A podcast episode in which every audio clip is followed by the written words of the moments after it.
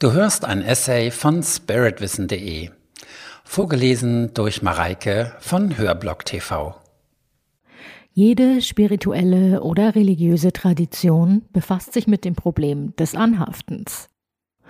Anhaftungen machen uns abhängig von Dingen im Außen und oder blockieren unsere innere Entwicklung. Anhaftungen lassen sich in drei Kategorien einteilen. Bewusste Anhaftungen. Wir wollen das Gefühl haben, bestimmte Dinge oder Eigenschaften zu besitzen und halten bewusst an ihnen fest. Zum Beispiel meine Sachen, mein Geld, mein Mann, meine Frau, mein Körper, mein Wissen, meine Probleme, meine Karriere, mein Glaube, meine Kreativität, mein Genuss am Rauchen, mein Fernsehen und so weiter. Unbewusste Anhaftungen. Hierzu zählen Gedanken und Gefühle, die das Unterbewusstsein erzeugt, derer wir also nicht bewusst sind.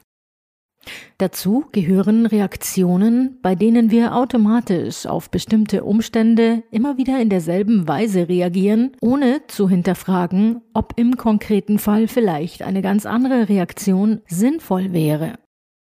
Auch plappernde Gedanken hindern uns daran, eine Situation ganzheitlich zu erfassen. Außerdem gehören hierzu wiederkehrende Fantasie oder Tragträume. Befehlende Anhaftungen.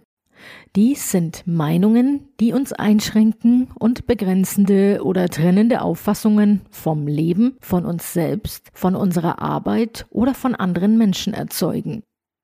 Dann prägen wir Glaubenssätze wie Für Geld muss man hart arbeiten, von nichts kommt nichts, Leben bedeutet Kampf.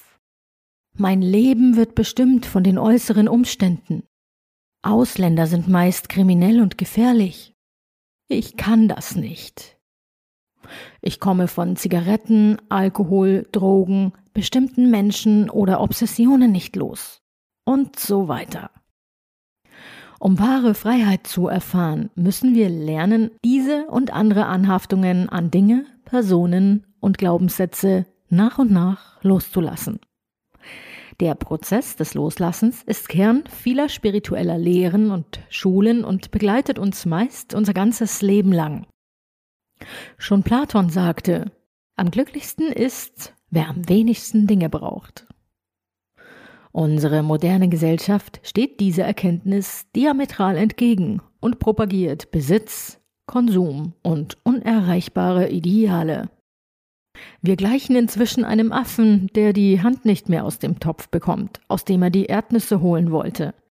Ebenso wie dieser Affe nehmen wir oft nicht wahr, dass wir die Hand jederzeit herausziehen können, wenn wir nur die Faust öffnen und die Nüsse loslassen würden. Wer allerdings glaubt, allein die Reduzierung von Besitz mache von Anhaftungen frei, irrt.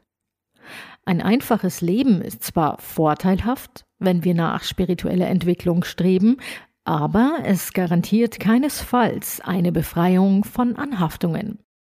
Im Gegenteil, es ist wahrscheinlich, dass wir dann beginnen, an geistigen Zuständen oder spirituellen Idealen anzuhaften, die uns wiederum vom Erkennen der Wirklichkeit abhalten. Für die Selbstentwicklung gilt es zu erkennen, wie unsere eigenen Anhaftungen uns abhängig machen und uns nach und nach von ihnen zu befreien.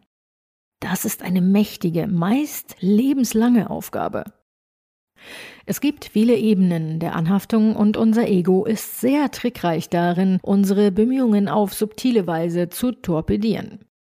Beispielsweise indem es bei dem Gedanken an das Loslassen Ängste suggeriert oder indem es versucht, eine überwundene Anhaftung schnell durch eine neue zu ersetzen.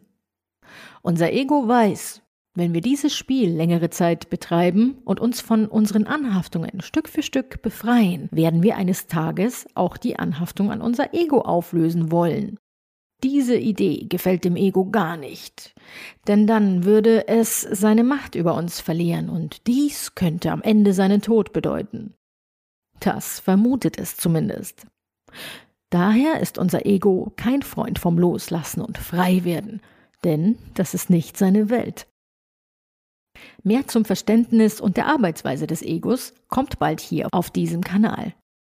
Deshalb abonniere ihn kostenfrei, um nichts mehr zu verpassen. Es ist also gut, den inneren Mechanismus zu kennen und ihn sorgsam und liebevoll zu beobachten, wenn man sich auf den Weg in die Freiheit machen will. Der Weg für einen bewussteren Umgang mit seinen Anhaftungen ist erstens Anhaftungen identifizieren. Um sich seiner Anhaftungen klar zu werden, kann es hilfreich sein, sie aufzuschreiben. Woran hafte ich an? Die zu Beginn des Themas erwähnten Beispiele und Kategorien der Anhaftungen können dabei sehr hilfreich sein. Da uns zunächst nur ein kleiner Teil unserer Anhaftungen bewusst wird, lohnt es sich, diese Aufzeichnung an gut sichtbarer Stelle aufzubewahren und zu ergänzen, sobald man eine weitere Anhaftung an sich entdeckt hat. Zweitens. Sich der Wirkung seiner Anhaftungen bewusst werden. Im zweiten Schritt geht es darum zu erkennen, wie jede einzelne der notierten Anhaftungen unsere Freiheit beschneidet. Untersuche und schreibe auf, wie dich die jeweilige Anhaftung begrenzt oder abhängig macht. Drittens. Loslassen.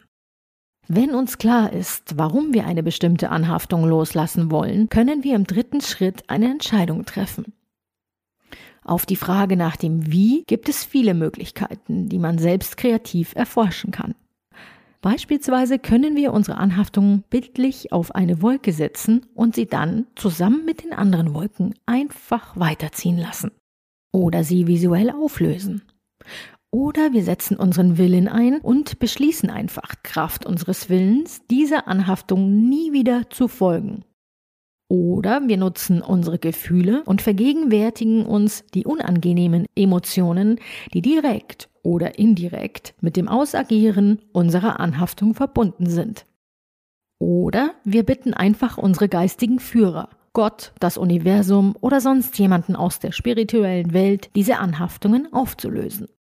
Wie gesagt, es gibt viele Wege und jeder muss selbst verschiedene Möglichkeiten ausprobieren, um herauszufinden, welche in seinem Fall am wirksamsten sind. Manchmal klappt die Loslösung von einer Anhaftung sofort. Manchmal braucht es viele, viele Anläufe, bis wir eine bestimmte Anhaftung wirklich loslassen können. Übung macht den Meister. Auf dem Weg zur Freiheit und zur Leichtigkeit ist der Weg des Loslassens einer der effektivsten, den wir beschreiten können. Es ist meist mit einer erstaunlichen Verbesserung unseres Lebensgefühls verbunden, wenn wir entdecken, wie unser Gefühl von Kraft und Macht durch das Loslassen von Anhaftungen extrem wächst. Du hörtest einen Beitrag von spiritwissen.de. Den Text zu diesem und 140 weiteren Themen kannst du jederzeit auf meiner Website nachlesen. Und falls du weitere Podcast-Beiträge dieser Art hören möchtest, abonniere meinen Kanal hinterlasse ein Like oder deinen Kommentar, denn es würde mich motivieren, in diesem Stil weiterzumachen. Bis dahin, herzliche Grüße, Sven Oliver Wirth von spiritwissen.de.